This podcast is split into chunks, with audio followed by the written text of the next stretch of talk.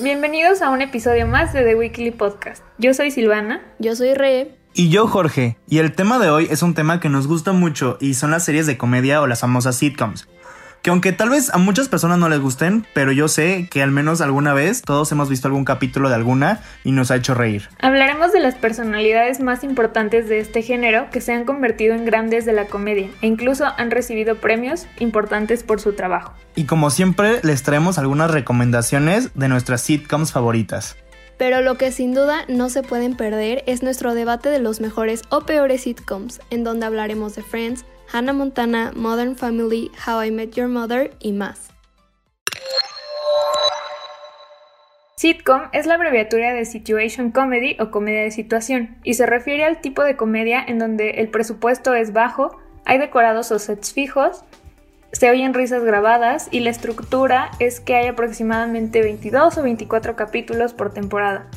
Cada uno dura entre 20 y 27 minutos y suelen ser autoconclusivos. Los personajes se ven siempre involucrados en situaciones pues muy cómicas, como su nombre lo dice, y la audiencia contempla las reacciones ante los conflictos que tienen los personajes en su día a día. Se maneja una puesta en escena teatral porque este tipo de series vienen directamente del teatro y las series radiofónicas, y la participación del público es real y muchas veces en vivo.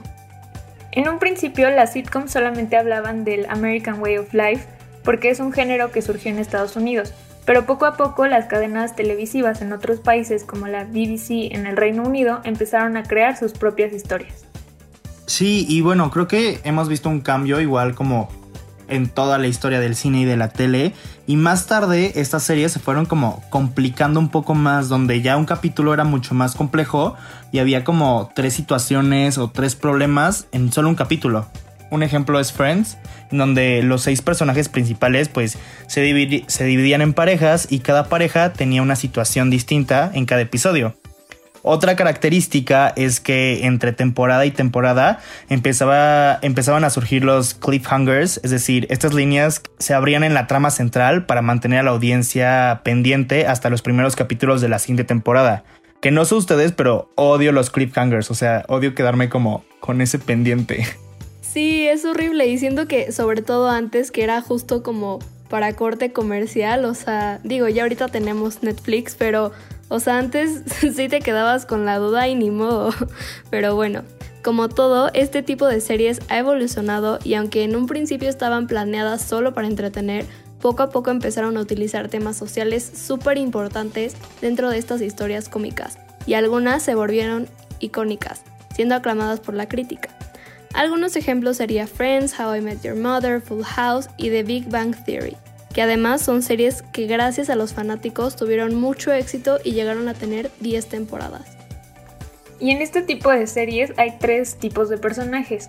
Los primeros son los principales, que aquellos llevan a cabo todas las acciones importantes y la audiencia espera ver lo que les ocurre a ellos porque esto es lo que ellos creen que va a ser lo importante.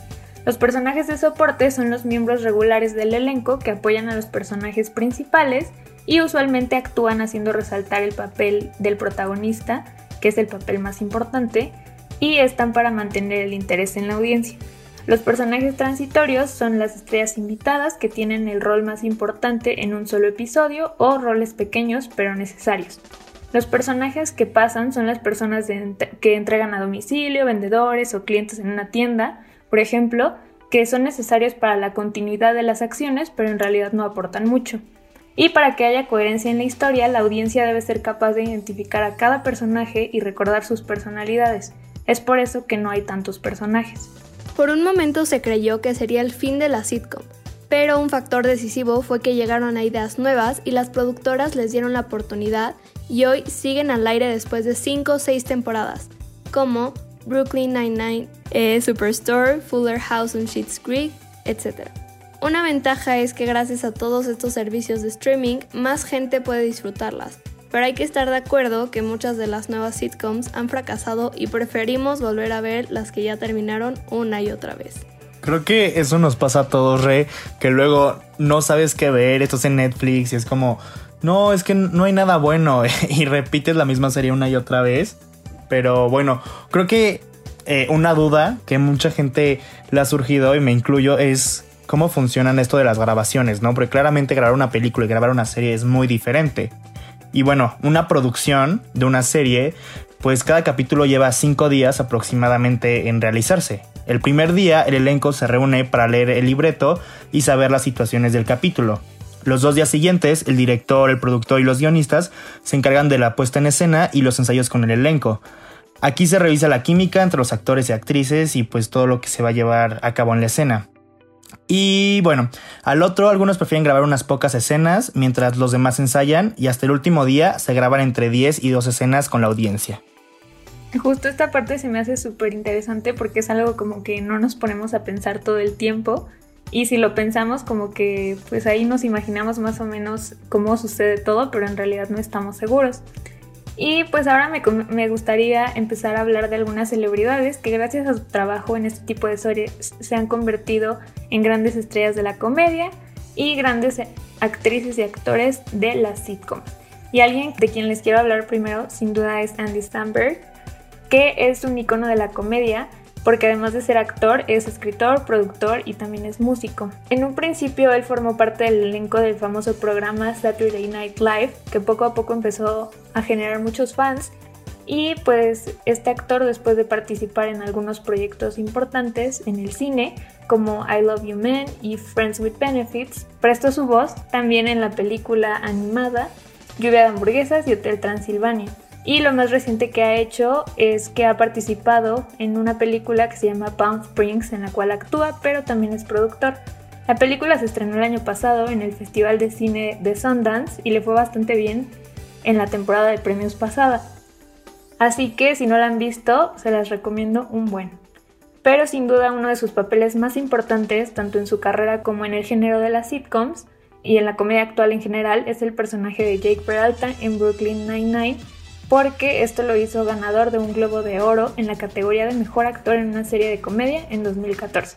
Y la verdad es un personaje que se convirtió en uno de los favoritos del público y desde mi punto de vista creo que ha tenido un gran desarrollo como en toda la serie y es divertido como ver todo este desarrollo porque justamente él usa la comedia pero nunca recurre a ofender a alguien a la hora de hacer una broma o decir algo gracioso y también creo que dejan como muy en claro cuál es su personalidad alrededor de la serie, pero también esto tiene que ver mucho con los valores que él tiene como persona. Yo la verdad soy súper fan de Andy Samberg y ya la verdad no puedo esperar a ver lo que pues va a hacer en sus próximos proyectos. Silvana, qué bueno que tocas a este actor porque yo la verdad no conozco mucho de sus películas, este, y justo quiero ver la que nos acabas de recomendar porque se ve que está muy buena y bueno, yo ubico a Andy Samberg porque ha actuado en películas muy buenas y junto a actores pues muy reconocidos como lo es Adam Sandler, pero claramente tengo que seguir viendo más de este actor. Buenísimo. Bueno, yo les voy a hablar de el super icónico Matt LeBlanc, eh, o mejor conocido como Joey Triviani, de la comedia Friends.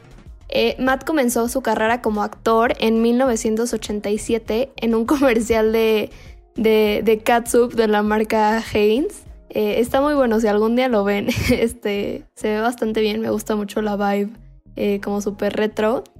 Y justo un año después actuó por una temporada en un TV show llamado TV 101. curiosamente la vida de Matt se parece muchísimo a la de su personaje Joey, ya que ambos empezaron su carrera como actor y modelo y después se mudaron a Hollywood para mejorar su carrera. Eso dato se me hizo súper curioso y creo que esa es una de las razones por la cual pues Matt interpreta también su personaje, ¿no? Creo que muchos lo conocemos por sus frases icónicas como que, que se traduce a un ¿cómo estás? en español y otra frase también súper icónica es... Joey.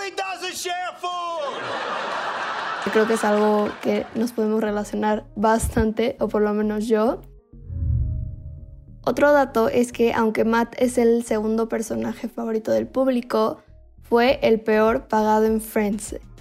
Eh, obviamente muchos fans se quejaron y, y pues sí, de hecho creo que hasta incluso al final del, pues del programa creo que le debía a Matthew Perry dinero, entonces sí, estuvo muy fea esa situación. Eh, pero bueno, creo que se ha recuperado bastante e inclusive después de Friends, Joey tuvo su propio programa, entonces se podría decir que, que pues salió de eso y ya está triunfando más. También tuvo otra serie llamado eh, Un hombre, un plan, entonces creo que la va bastante bien. Wow, qué bueno que, que tocas a Matt porque actriz de los cuales yo les voy a hablar es una actriz muy querida que estoy seguro casi todo el mundo conoce, que es Jennifer Aniston.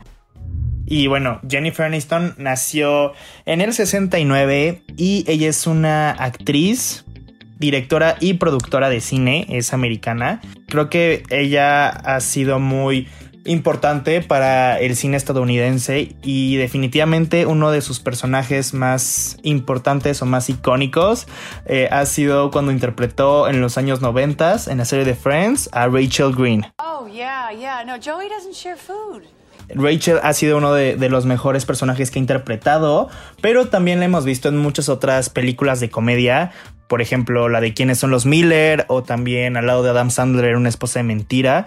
Y les tengo que confesar que totalmente me encanta verla en escena y me, y me, divierte mucho. En el 2002 ganó un Emmy a Mejor Actriz Principal en una serie de comedia. Y sí, esta es la, la actriz de la cual yo quería hablar porque creo que merece mucho reconocimiento. Totalmente de acuerdo. We Stan Jennifer Aniston, de verdad es una super actriz. Y de hecho le va este, pues súper bien. Según yo, creo que es de las mejores actrices pagadas. O por lo menos en Friends era la mejor actriz pagada. Y, igual me encanta ver que, que, sigue este, pues teniendo tanto éxito como actriz y aún la seguimos viendo en, en películas nuevas. Sí, me encanta. voy, voy a tomar tu hashtag. We stand Jennifer Aniston. sí, sí, sí, totalmente. Y bueno, ahora sí, ha llegado el momento que estamos esperando. El debate de los sitcoms. Y es que cuando hablamos de comedia dependerá mucho de los gustos de cada quien, si son o no partes de los fanáticos de ciertas historias o personajes. Pero aquí escucharán nuestras opiniones que incluso pueden ser impopulares. Así que comencemos. Pues bueno, a ver, yo crecí, pues claramente viendo mis series como de caricatura y cosas así. Y al mismo tiempo veía que mis papás siempre estaban muy interesados en una serie, que ya la mencioné, la cual es Friends. Y estaban como muy, pues no traumados, pero siempre venía al tema, ¿no? Y de que les encantaba. Y por lo mismo yo empecé como a interesarme, pero pues nunca, nunca la tomé en serio. Y después cuando empezó a hacerse más como popular como para la gente ya de nuestra como generación.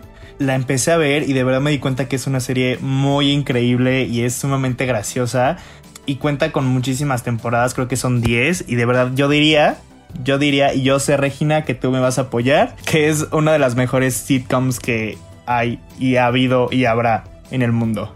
Ok, eh, sí, totalmente te apoyo. No diría que es la mejor, pero sí entiendo muchísimo el hype, sí es de mis top este, sitcoms. Yo me enteré de la serie por este, varios amigues que de verdad son mega ultra fans, que ya han ido al Museo de Nueva York, que tienen toda la merch posible.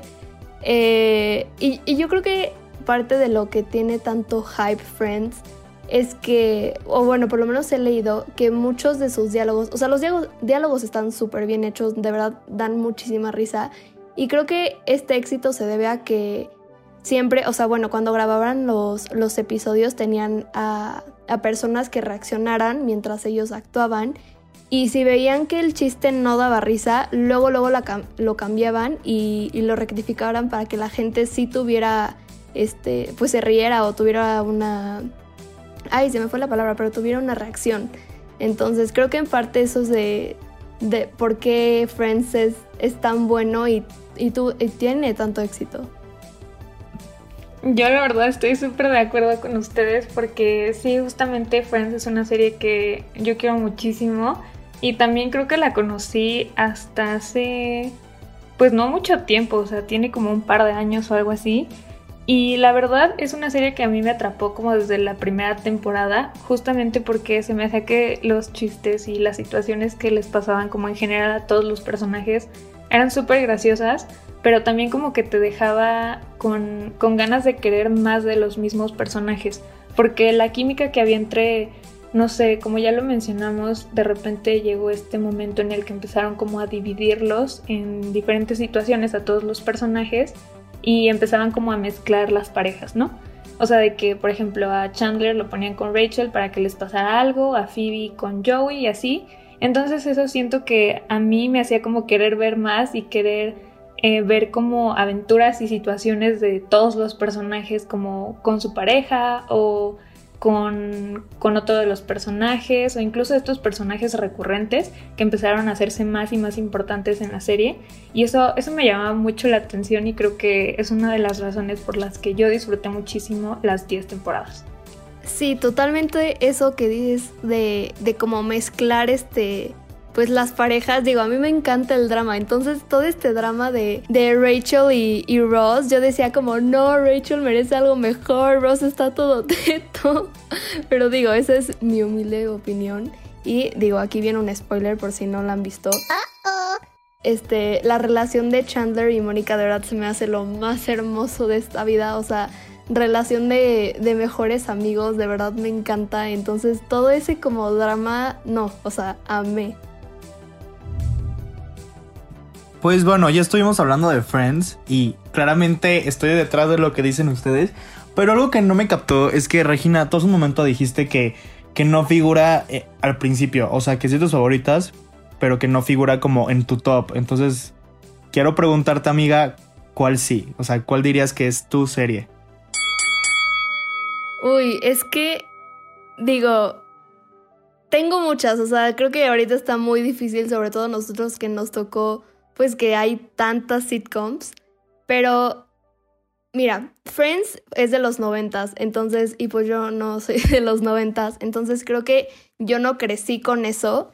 Eh, no, yo creo que de así mis top de la infancia, quiero recalcar de la infancia, es Hannah Montana. O sea, Hannah Montana de verdad era mi vida, o sea, yo de verdad decía, wow, es lo mejor de esta vida, o sea, no manches, el soundtrack, yo me acuerdo que yo compré como su concierto en, en DVD y neta me ponía a escuchar sus canciones, me aprendía las coreografías, o sea, de verdad para mí Hannah Montana era lo mejor de esta vida. No sé qué, qué opinan ustedes acerca de esto.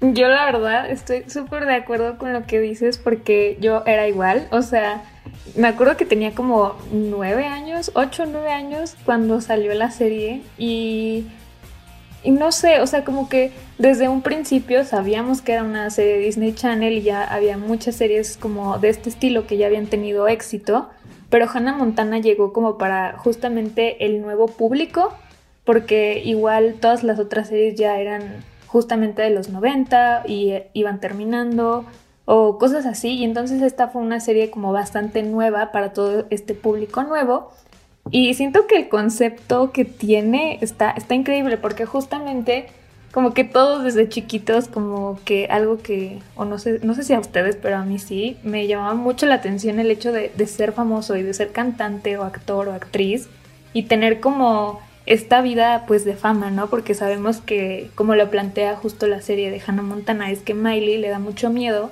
eh, pues decir que ella es Hannah Montana porque no quiere que, su vida normal y su vida real se arruine. O sea, ella prefiere tener como estas dos vidas para, para justamente que una no se mezcle con la otra y todo termine siendo un desastre. Porque aparte, ella tiene como 13 años al principio de la serie y pues es, es cierta presión que ella siente que no puede manejar y que prefiere tener todo por separado y todas las aventuras que surgen gracias a esto me pareció una, fórmula increíble para la serie. Sí, o sea, totalmente. Eh, yo creo que sobre todo lo que yo personalmente me relacioné es ver esta increíble, este, pues historia de una niña que parece 100% real, pero en, en realidad tiene pues literal otro mundo donde es una celebridad, entonces literal como su título, o sea, tiene lo mejor de los dos mundos, entonces es justo eso, o sea, el, como soñar y el decir, wow, a mí también me encantaría tener la vida estudiante y en vez de ser como agente secreto, soy una celebridad secreta, entonces no, o sea, wow, todo ese concepto me encanta. No, es que claramente no, no puedo decir nada en contra de esto. Creo que Hannah Montana es mi diosa, ¿ok? Pero creo que esto se debe a que básicamente pues crecimos, ¿no? Con esta serie que honestamente amo Hannah Montana, pero yo no le diría que es como la mejor serie de comedia porque le tengo un cariño muy grande a esa serie por lo mismo de que creció conmigo y, de que Miley Cyrus, o sea, todo.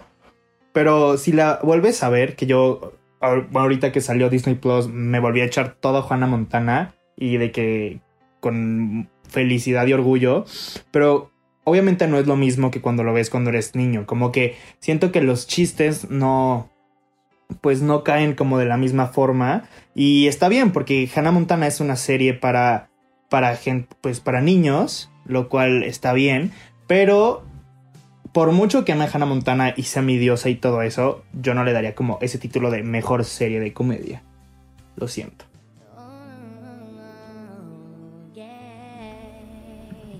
Sí, yo creo que es, una cuestión bastante, pues, como de, gustos, porque justo ahorita que, mencionas esto de que una vez la volviste a ver después de tantos años, eh, como que ya no, ya no sentiste que era lo mismo.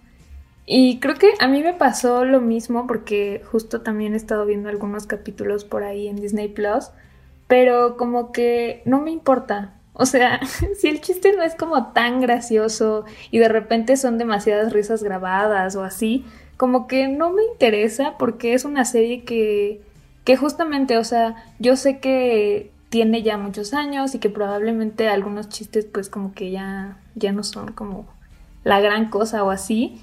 Pero, pero justamente creo que volver a ver algo así es como para, pues ya, no tanto como para decir, esta es mi serie favorita, sino más que nada por recordarla y recordar a los personajes y también como para pasar un buen rato, ¿no? Porque pues justamente para eso son este tipo de series y sí puede que algunas tengan como muchísimo drama o como todo lo que pasó en Friends, pero pero sí, justamente es como para pasar un buen rato, ¿no? Bueno, yo también les quiero decir que una serie que amo mucho es la de Modern Family, o sea, de verdad esa serie me hace reír de que mal. O sea, amo a Sofía Vergara, amo de que todos los temas que tocan es como, no sé, me encanta, me encanta, me encanta, me encanta. Y creo que ahí sí yo tengo una, una, una opinión muy impopular, porque es una serie que he visto como dos o tres capítulos, pero me da mucha flojera. O sea, hace algunos años fue que los vi, así capítulos random probablemente, y a mí me gustan mucho las sitcoms, pero esta no me llamó para nada la atención. O sea, no se me hizo gracioso nada de lo que vi en el episodio. Y ya ni me acuerdo qué pasaba. O sea, lo único que me acuerdo es que dije, ok, esta serie no la voy a ver. O sea, gracias. Y sé que a mucha gente le gusta porque incluso creo que ahorita en TikTok o así en redes sociales como que se volvió una serie que, que está volviendo y que muchas personas la están volviendo a ver pero de verdad es una serie que a mí no me llamó para nada la atención y, o sea, no me interesó. Sí, es que no lo puedo creer, o sea, no lo puedo creer, o sea, literal Modern Family, esta sí yo creo que sí es de las o sea, a mí normalmente no me gustan las comedias, pero esta de verdad yo la disfruto muchísimo, uno porque claro que es súper chistosa, eh, pero aparte, o sea, literal como su nombre, o sea, es una familia moderna, o sea, ya es algo mucho más incluyente, mucho más representativo. Vemos parejas gays que adoptan este pues alguien que viene de una asiática, vemos a una latina, este, o sea, neta está todo bien en esta en esta sitcom, o sea, de verdad no, me encanta, o sea, inclusive ganó este el Emmy a la mejor comedia, o sea, no, no, no, no, o sea, no, no te puedo creer cómo, no entiendo. No, es que a mí también me va a dar algo. Te juro me va a dar algo. Yo creo que, que, que no, le puse atención al capítulo o, lo tienes que volver a ver, pero How I Met Your, digo, ay, How I Met Your Mother, ya me estoy revolviendo, ¿eh? Pero Modern Family es de verdad una de las mejores series de toda la vida. The Shade, no la viste bien. No puedo, pero no, sí, o sea, definitivamente es, es que es buenísima, o sea, dejen, o sea, es que no, no puedo poner de aparte lo incluyente que es, porque siento que eso es algo que muchas veces en las, eh, pues, sitcoms pasadas, o sea, tenía ese problemático, porque, punto, o sea, digo, sí amo Friends, pero, o sea, vean el cast, o sea, el cast, pues, realmente todos son blancos, eh, como que, digo, ¿dónde está la inclusión? Y Modern Family sí tiene eso. Y aunque fueran todos blancos y no hubiera diferentes como eh, este, ay, se me fue la palabra, nacionalidades, o sea, en sí es, es muy chistosa la serie, o sea, no, no hay falla.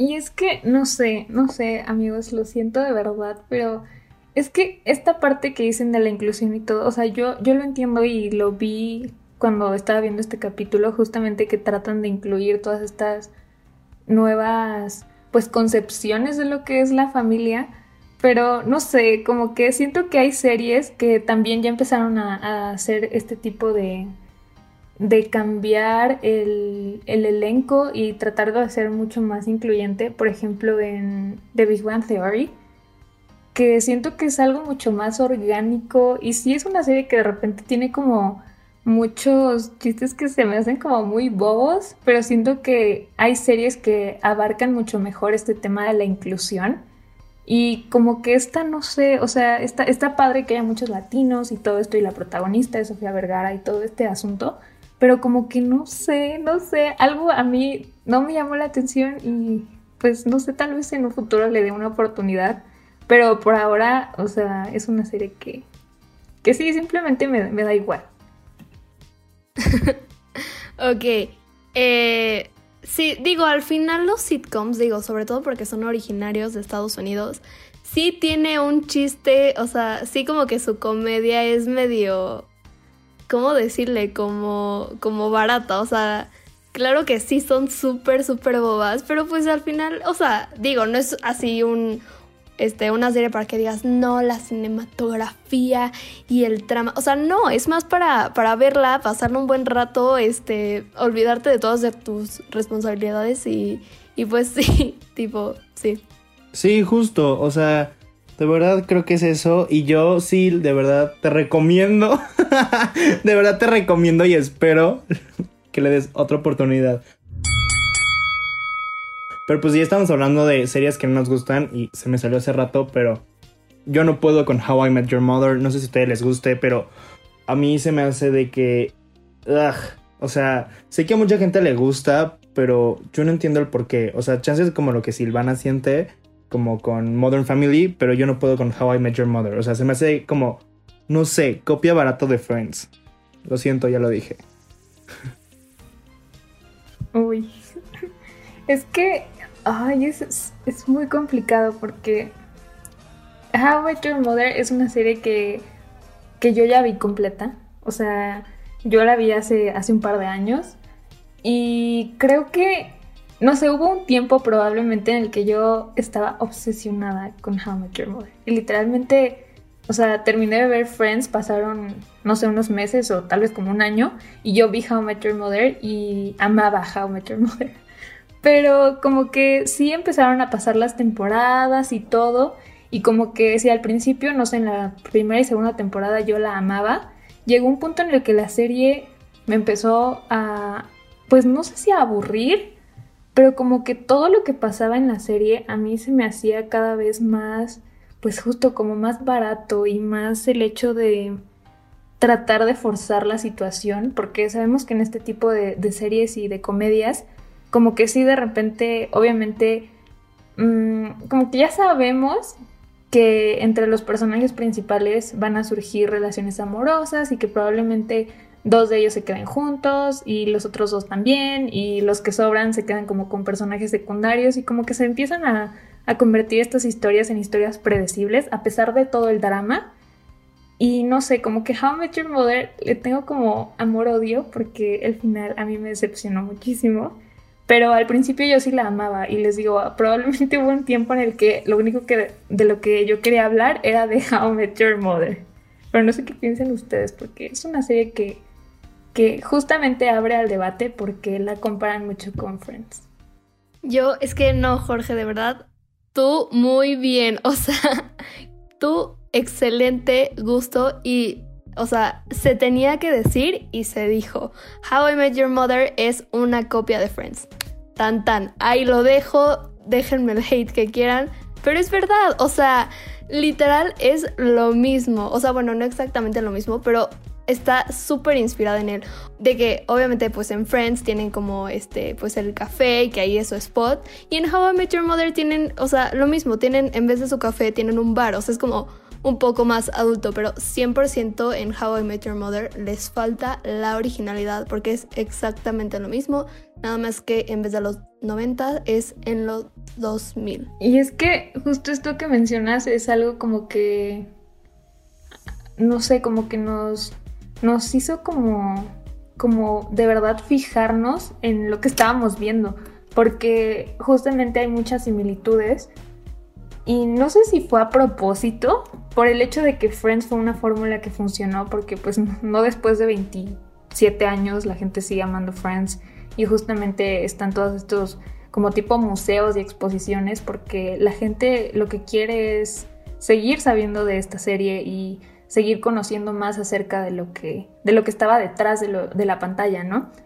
Y no sé si fue a propósito el hecho de que los escritores de How I Met Your Mother dijeran, ok, eh, esto funciona, vamos a cambiarlo justo a un, a una, a un como ambiente más adulto o más, pues, cómico de la época, o sea, ya más como de los 2000 en vez de los 90 pero siguieron esta fórmula y nada más como que le cambiaron algunas cosas y justamente aquí no es, no es como, como que haya funcionado al 100, pero déjenme decirles que sí conozco muchas personas que vieron Friends, luego vieron How I Met Your Mother y dijeron, o sea, How I Met Your Mother es lo mejor de la vida. Silvana, amiga, ay no, es que no sé qué decirte. o sea, sé que ahorita pues no está Diego. O sea, la verdad, creo que eso nos combinó a mi Regina, porque si estuviera Diego, quién sabe qué, hubiera dicho. Pero eh, creo que es mucha coincidencia, así que digas como que se basaron. O sea, yo sí digo que fue una copia, pero bueno, no. Se respeta. Creo que hay mucha gente que le gusta y es muy válido. Pero, Re, me encanta, amiga, que tú y yo acá conectados. me gusta tu gusto. Y, y sí, eso. Sí, no. Este, sí, no. O sea, yo también tengo mil amigues que dicen, o sea, que vieron Friends, que eran súper fan de Friends, vieron How I Met Your Mother y dijeron, no, How I Met Your Mother es la serie, es el sitcom. O sea, y yo digo, o sea, yo de verdad lo intenté, no saben cuántas veces intenté ver How I Met Your Mother. Vi el primer episodio y dije, mmm, como que sounds too familiar, o sea, como que siento que es Friends. Y neta me eché casi la temporada completa y dije, no, o sea, es que no, no entiendo, o sea, ¿dónde está el hype? Y miren, una copia también súper obvia es el... Está como el, el, este, ay, se me fue el como chavo que es el todas mías, ya saben, o sea, tenemos a Joey Triani que de verdad es el super top ligador, es el mismo estereotipo de este todas mías. Y en How I Met Your Mother es este Barney Stinson que mm, como que, o sea, digo, el actor es muy bueno, eso sí se lo reconozco, pero el personaje en sí, o sea, Joey Triani es mucho más este pues como enriquecedor y y no sé, digo, esa es mi humilde opinión. Sí, no sé, hay, todo, todo, todo un tema con esto y nos podríamos seguir y seguir y seguir debatiendo y discutiendo todo esto, pero, pero no sé, creo que al final justo es como cuestión de, de lo que nos gusta ver en una comedia y si nos gustan ver como comedias oldies, como como Friends o como Full House o todas estas que se hicieron antes de que pues, nosotros naciéramos. O si nos gusta ver algo como mucho más moderno y que también ya tenga que ver como con, con algo más actual. Pero hasta eso yo creo que yo sí soy Team Friends. O sea, al final de cuentas creo que Friends se lleva a mi corazón. Y es una serie que puedo volver a ver una y otra vez y otra vez y otra vez. Y los capítulos como que siempre me van a, me van a dar risa.